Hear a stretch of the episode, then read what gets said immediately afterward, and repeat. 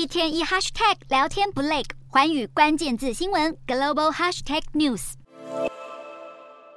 七大工国集团 G7 领导人峰会十九至二十一日于日本广岛举行。而在此之前，日本外交部部长林芳正在出访瑞典的行程中提及了俄国与中国的威胁，还有台海危机等议题，让中国外交部气得跳脚，直指日本有意利用 G7 轮值主席国的权限炒作地缘冲突。而中国外交部公开表达抗议后，共军也随即出动飞弹、驱逐舰等五艘舰艇在冲绳县先岛群岛周边以两路包夹方式航行。由于时机恰逢 G7 领袖峰会登场，日本防卫省将共军的行为称为极端特例，并表示将会加强警戒。虽然目前共军尚未侵入日本领海，但自卫队依然不敢有丝毫懈怠。各国聚焦的 G7 领袖峰会开议期间，北京当局会不会又采取什么行动，备受外界关注。